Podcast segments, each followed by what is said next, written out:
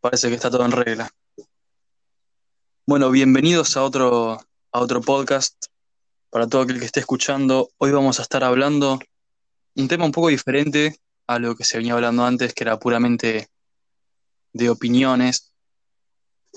Hoy vamos a estar haciendo un coaching de bolsa con Chicho. Vamos a hablar sobre la bolsa de valores para que la gente conozca lo que es, conozca su, su uso, su utilidad bueno, vamos a empezar con las preguntas. Si tenés algo para decir, eh, hable ahora o calle para siempre. No, no, arrancamos, arrancamos de una. Perfecto. Primero que nada, para que la gente sepa, porque hay mucha gente que no está asociada con el término o que lo desconoce. ¿Qué es la bolsa de valores? Bueno, lo que vendría a ser es eh, un mercado financiero especializado donde X persona, ya sea física o jurídica, eh, puede realizar compra-venta de, activos, como pueden ser, no sé, eh, acciones, bonos, títulos, etcétera. Si lo comparamos con un supermercado normal, nosotros en vez de ir físicamente lo hacemos digitalmente y en vez de comprar producto o mercadería compramos acciones, insumos. Claro. Compramos activos. Activos. Acciones, bonos, eh, públicos o privados, títulos de participación, opciones, eh, de todo un poco. Es todo empresarial, ¿no? Eh, básicamente, se podría decir. ¿Cómo funciona? O sea que si vos tenés tanto a la persona física como jurídica y tenés el capital el cual estás ofertando y demandando, si no está el broker, eso no funciona. Eh, no, si no tenés un intermediario, no, porque no, no tenés forma de llegar a poder comprar ese, ese activo, esa acción, por ejemplo. ¿Y cuáles son los brokers más conocidos? Y acá en Argentina, el, los más conocidos pueden ser Bull Market, eh, Invertir Online y otros más que desconozco, no conozco muchos brokers. El que uso yo es eh, Bull Market si no me equivoco, es el más conocido de Argentina. Esos dos son los más conocidos, los más usados. Porque mientras nosotros estamos acá, otra persona está llenándose de, por ejemplo, de bitcoins, está ahorrando en, bitcoins o en criptomonedas. Y en un momento se vuelve millonario. Un bitcoin está a 600. Con la, criptomoneda también es lo que, lo que se hace acá, ponerle de, de vos compras dólares y los vendés. Eso que te favorezca el cambio de moneda, eso es más o menos lo que se hace a jugar con el Bitcoin.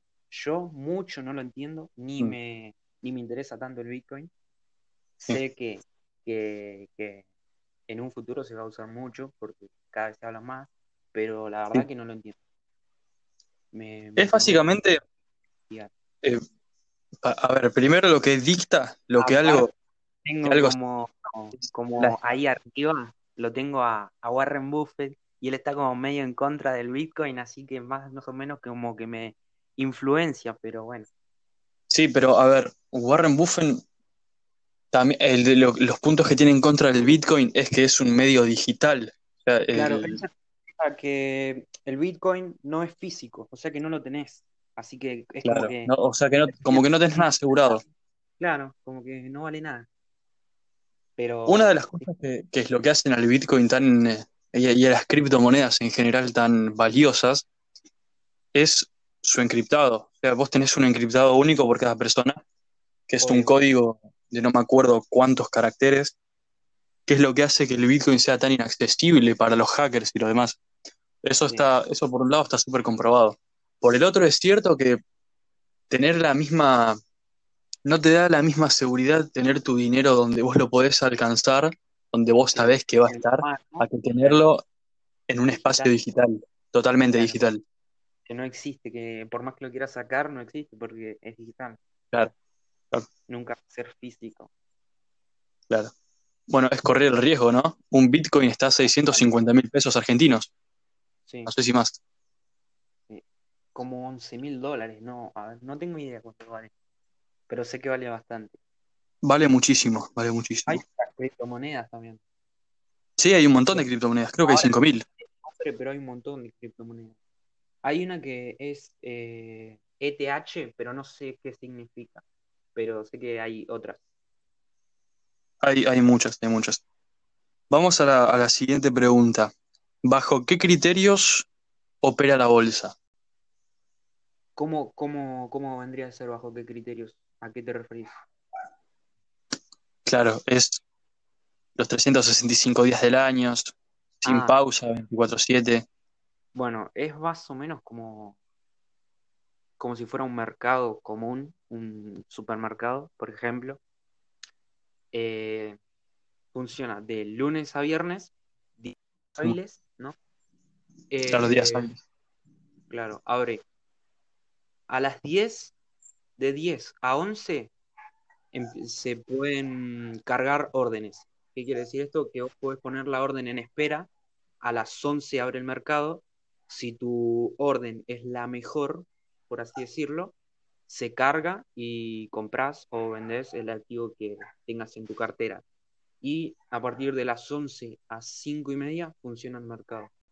Porque vos, para, para elegir un broker, tenés que tener en cuenta varias cosas, ¿no? Como la, porque si no, es el intermediario lo que hace es cobrar una comisión tanto al comprador como al vendedor, porque si no, no, tiene con qué lucrar, ¿no?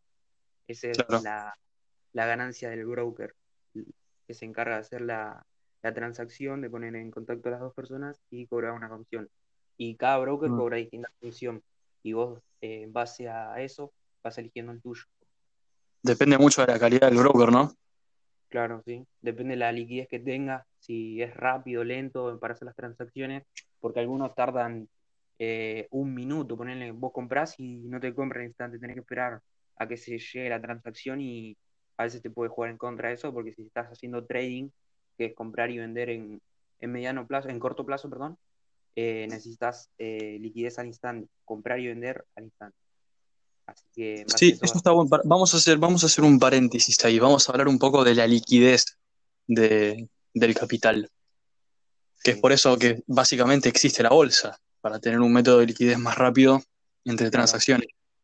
Claro, esa es una de las ventajas Sí, principales de la bolsa, la, la, la gran liquidez que tiene, que te da una gran facilidad para, para ofertar y para vender. hay algo con lo que no está familiarizada la mayoría de la gente, y son los términos de, de liquidación de capital o de criptomonedas, que eso es básicamente lo que va a regir en el futuro. Es impresionante la cantidad de gente que desconoce de lo que se está hablando. Yo hace una semana, dos semanas, no tenía ni idea de lo que era la liquidación de capital por medio digital. Nada. Ah, Se pueden realizar transacciones multimillonarias en segundos, de acá a la punta de- del mundo, y eso es lo que varios expertos están diciendo que es lo que va a regir el mundo económico en el futuro. Más allá del home banking, el home banking es administrar una cuenta bancaria por, por computadora. Muchas veces se lo confunde con, por ejemplo, hacer una transacción o accionar en un mercado de, de insumos, como podría ser la bolsa. No es lo Claro, mismo. transacción, por ejemplo, en home banking se podría hacer porque no necesariamente transacción se le llama a lo de comprar o vender, ¿no? También una Mm, transacción es vos poder pasarle plata, como por ejemplo de una tarjeta me pueden pasar plata a mi tarjeta. Eso también vendría a ser una transacción. claro, claro. Pero no, Algo tiene nada que ver con la transacción que se hace en, en el mercado de valores, por ejemplo. Son dos transacciones diferentes. sí. Algo de lo que se está hablando mucho también con esto de las criptomonedas era la Yo, facilidad que podría haber en, en- en materia de, de- de pago. Por ejemplo, en el caso de que tengas que ir a cargar nafta, están haciendo testeos en un montón de vehículos con, con las computadoras, integrarle una cierta suma de dinero al vehículo y hacer el pago desde ahí, desde el mismo vehículo, y para facilitar el tema de, de también el pagar, el cargar la nafta y todas esas cosas. Es como que todo se va haciendo más rápido, más digital, más eficaz. Y si nos quedamos, nos quedamos mirando el peso, no vamos a darnos cuenta de lo que pasa en el mundo en ningún momento. sea que si vos hiciste una si querés hacer una transacción a las 5 y 45 no podés. Eh, no, no podés, porque el mercado está cerrado. ¿Y el mercado es puramente digital o es manejado por personas mediante un broker? Porque es un lugar físico en el que está la ah, gente, los corredores de bolsa, y vos eh, cargas tu operación y ellos se encargan de, efectuarla. Ahora es más digital, pero hay lugares físicos, además de que la bolsa está regulada, es una entidad privada regulada, o sea que es muy segura. Está la Comisión Nacional de Valores, que se encarga de regularlo, que también hay un espacio físico, acá en Argentina, por ejemplo, se llama Comisión Nacional de Valores. Y el mercado se llama eh, BCBA, y bueno, es eso, básicamente. Funciona como un mercado común y corriente de lunes a, viernes. Perfecto. Vamos a lo que por ahí la gente no entiende. No, no, claro, no entiende o desconfía de eso. ¿Cuáles son los beneficios de, y las contras de operar en la bolsa? Yo como beneficio, eh, supongo que puede ser, uno, la rentabilidad que te ofrece, porque es un proceso como donde vos como inversor eh, intentas recuperar tu plata con un valor agregado. Después, otro beneficio podría ser la seguridad que te ofrece, ya que es un mercado de, renta variable, es decir, que, los valores van cambiando, tanto subiendo como bajando, ¿no? Y esto conlleva un riesgo que podés hacer menor. Si vos, por ejemplo, tenés títulos y los mantenés a lo largo del tiempo, casi siempre el porcentaje de ganancia va a ser mayor, o sea, vas a tener más probabilidades de ganar que de perder, manteniendo títulos a lo largo del tiempo. Después. Claro, eso, eso es la viabilidad, ¿no? Claro. por ejemplo, vamos a, vamos a poner un caso que que nosotros vivimos cuando IPF tiró las acciones eh, en este en este año, a principio de febrero, marzo, que fueron a 400, eh, 500 pesos. En marzo, marzo, a principio de marzo, fue. Finales y principio de marzo, que estuvieron en los mismos históricos. una, una razón por la cual se produce una baja en las acciones es para que la gente compre más, para darle una seguridad financiera a la empresa, pero también eso habla de un cierto riesgo, ¿no? Es como que estás al borde de, del abismo. Claro, que tus acciones bajen quiere decir que tu empresa vale menos. Además de que, o sea, el, precio se fija con ese, esas variables, riesgo, incertidumbre, eh, expectativas, otras cosas, oferta, demanda, y todo en conjunto hace que el precio suba y baje. Y cuando... Claro, el precio-costo que el precio-valor. Claro.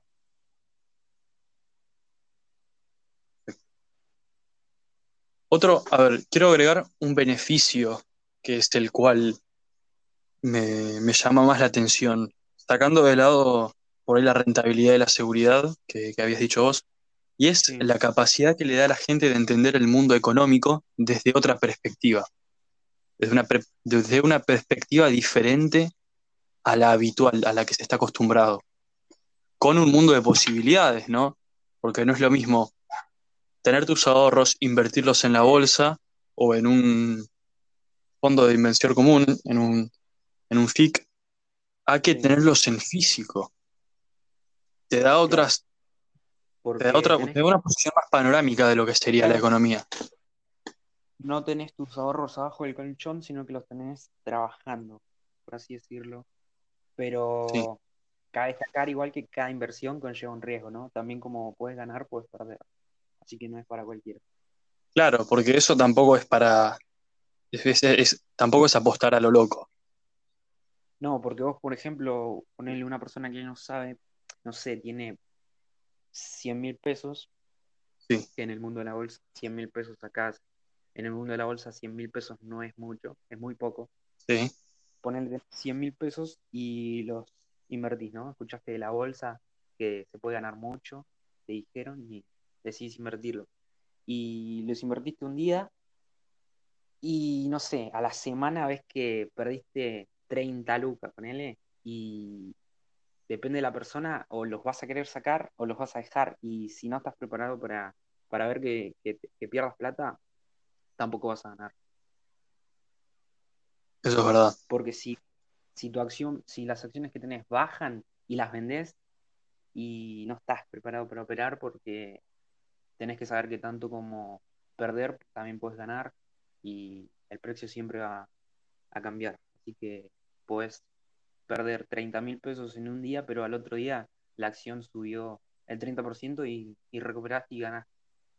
Y lo que hace ponerle que los precios fluctúen, o sea, que bajen y suban. Por ejemplo, cuando bajó, eh, no sé, no me acuerdo bien ahora, pero creo que era la época en la que se estaban negociando esto de los bonos y el riesgo, la incertidumbre, las expectativas que había no eran muy buenas, por eso todas las acciones cayeron, el mercado en general cayó. Eso es como que te deja un poco inseguro sobre lo que estás haciendo, porque, a ver, poner 100 mil pesos en un medio en el cual no conoces, ver que perdés ese capital, por ahí te hacen sacarlo de ahí. Eso, eso también se puede hacer, ¿no? Retirar el capital cuando quieras. Sí, sí, cuando vos quieras. Siempre que esté el mercado abierto, ¿no? De 11 a 5 y media. Sí, vos podés hacer una, una, cargar una orden a las, por ejemplo, no sé, a las 16.41 cargas una orden de compra de un millón de dólares, compraste un millón de dólares de tal acción y a las 16.42, ni bien terminas de, comprar, puedes venderla. No, no hay un, un, límite, por así decirlo, de tiempo o, o de compra-venta, no hay ningún límite. Eso también lo que es, podría ser una de las ventajas que tiene. Bien. Que cae de vuelta en la liquidez, ¿no? Bien. Bueno, ahora sí, vamos a la última pregunta, ¿Cómo empezar a operar en la bolsa? Vos te habías comprado varios cursos de bolsa, tenés una idea general de cómo es todo. ¿Qué es lo que recomendás a la gente que por ahí le interesó saber de esto y quiere saber cómo empezar a hacer? Y más que nada para operar, yo primero, antes de comprar cualquier curso, recomendaría ponerle, entrar un poco en el tema, ver videos, informarse un poco, porque todo lo que tenés en los cursos también lo puedes encontrar en internet si te pones un poquito a buscar, de alguna u otra manera lo terminas encontrando. No, no te lo explican a, a, detalle. a tope como harían en un curso, pero te lo, te lo explican. Después, eh, bueno, una vez que si sabes que ponele te, emociona o te gusta, lo que sea, y ahí podrías comprar cursos. Hay un montón de cursos, además de que los, los bancos o las entidades financieras ofrecen también capacitación y presencial o online. Ya es otro precio, no, no es un cursito así nomás de 5 mil pesos, es otro precio, una capacitación con una entidad financiera porque ya es, te estás, eh, por así decirlo, especializando en eso, ¿no? Yo estuve viendo y, y una capacitación entre 30 y 40 mil pesos. Duran un año y son presenciales y otras partes son online. Pero me gustaría hacer una a mí. Así que bueno, cuando se pueda. Después los cursos, en, en todos lados hay cursos. Tenés que buscar más o menos uno que, esté que esté bien detallado, que tenga información buena, que la gente lo recomiende, ver las, las opiniones y ver quién lo, quién lo ofrece también. Y que muestre resultados, eso es importante. Como desventaja, eh, la, la principal, bueno, que, que puedes perder, ¿no? Esa es como ventaja principal, desventaja, perdón. Pero después también la que, la que tengo yo es que la paciencia al invertir, ¿viste? Eh, también es una desventaja porque te exige de alguna manera que tenés que tener un horizonte de inversión a largo plazo, ¿no? De ponerle unos 5 a 10 años como mínimo para, para ver unos pesos de más. Sí, la mayoría de los inversores que yo escuché, muy por arriba, no recomiendan invertir a corto plazo. La inversión a corto plazo es algo riesgoso, algo que muchas veces te hace perder la, plata que tenías, el dinero que tenías ahorrado, y no, lo, no es una estrategia que todos usen. Claro, la, inversión a corto plazo más, más que nada se usa cuando vos tenés un, un capital chico, bajo, se usa ese tipo de inversión a corto plazo mm. para poder incrementar el capital más rápido. Y después, cuando ya tenés un monto importante, un capital grande, ahí se recomienda invertir a largo plazo y bueno, mantener posición, sea cual sea el precio. Hay más, hay, hay tantas cosas de las cuales. Sí, otra cosa la que me la que me guardé de decir en el medio del, de la grabación fue. A ver, nosotros por ahí te damos la, el pie como para que vos puedas entrar a lo que es el mundo de las cosas, como puede ser la nutrición, o la educación, o la economía, o el mercado de la bolsa. Pero estudia a negro. Trata de buscar las cosas por tu cuenta. Eh, a ver, no se, no se termina el mundo en la violencia que compartís con tus seis hermanos en una pieza. Hay otras cosas. No tenemos idea de las cuales ignoramos que son tan beneficiosas.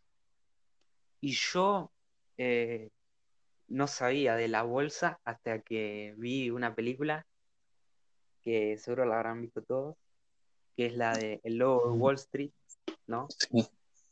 esa película se usa mucho para, para venderle.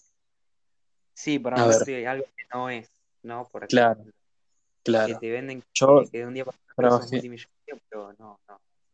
Sí, yo trabajé en el rubro, en el rubro, en el rubro automotriz, en la venta de planes de ahorro, Sí.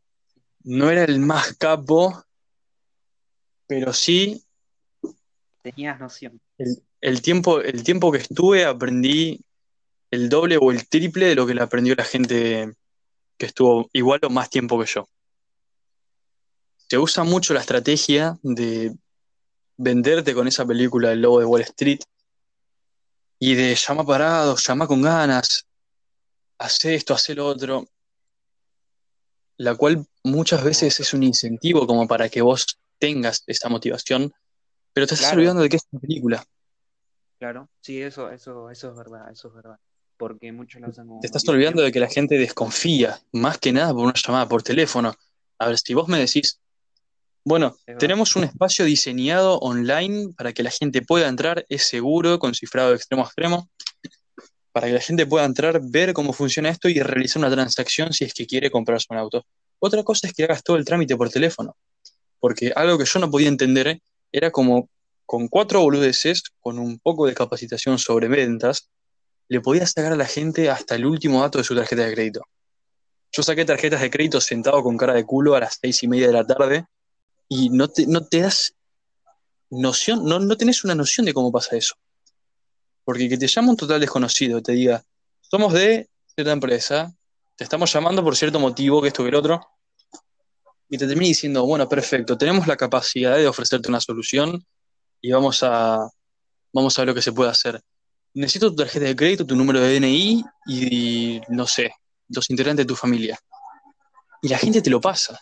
A ver, te dan las herramientas para que vos tengas una entrada y después te dicen, bueno, ahora anda y averigua sobre lo que es esto, te recomiendo comprar este curso, te recomiendo hacer esto, te recomiendo hacer lo otro. Los otros chabones no, los otros chabones te dicen, compra este libro, compra esto, te va a dar las soluciones a todo en tu vida. Y esa es la gente que termina mal, gente que termina en bancarrota, gente que después se mira al espejo y dice, ¿por qué soy tan miserable? Y bueno, negro, fíjate las cosas. Es verdad. Hay que informarse un poco más. Sí, yo ahora que estoy más, eh, viste que te estoy mostrando que estoy en el tema de, de, las redes sociales, del marketing y todo eso, en Instagram, en ese nicho. ¿Cómo se llama eso? Eh, marketing digital, básicamente. Después hay diferentes ramas, pero en general es marketing digital. Y bueno, te sigo contando, viste, en ese nicho, en el tema ese del emprendimiento, hay muchos perfiles eh, que, no sé, te venden una imagen que no es, ponele, te graban una historia desde las Islas Canarias en un yate diciendo que, sigan que contraste su estrategia, que lo contactes, que no sé qué, que le pagues Claro. 3 mil dólares y vas a hacer 10 mil dólares por semana y, y también venden con eso. Esa es la típica de, el primero para cambiar todo eres tú. Sí, sí, sí, sí. Sí, esa gente hay que quemarla en la hoguera. Y, y bueno, después también hay gente que hace lo mismo, pero que es real y, y toda esa otra gente fake le quita credibilidad al que Al- realmente... Algo que hace la gente real que no hace la gente fake es la capacidad, claro, Dale. claro, que vean que hay personas comunes y corrientes que pueden hacer esto, que no solamente son millonarios en gigolos y esas cosas.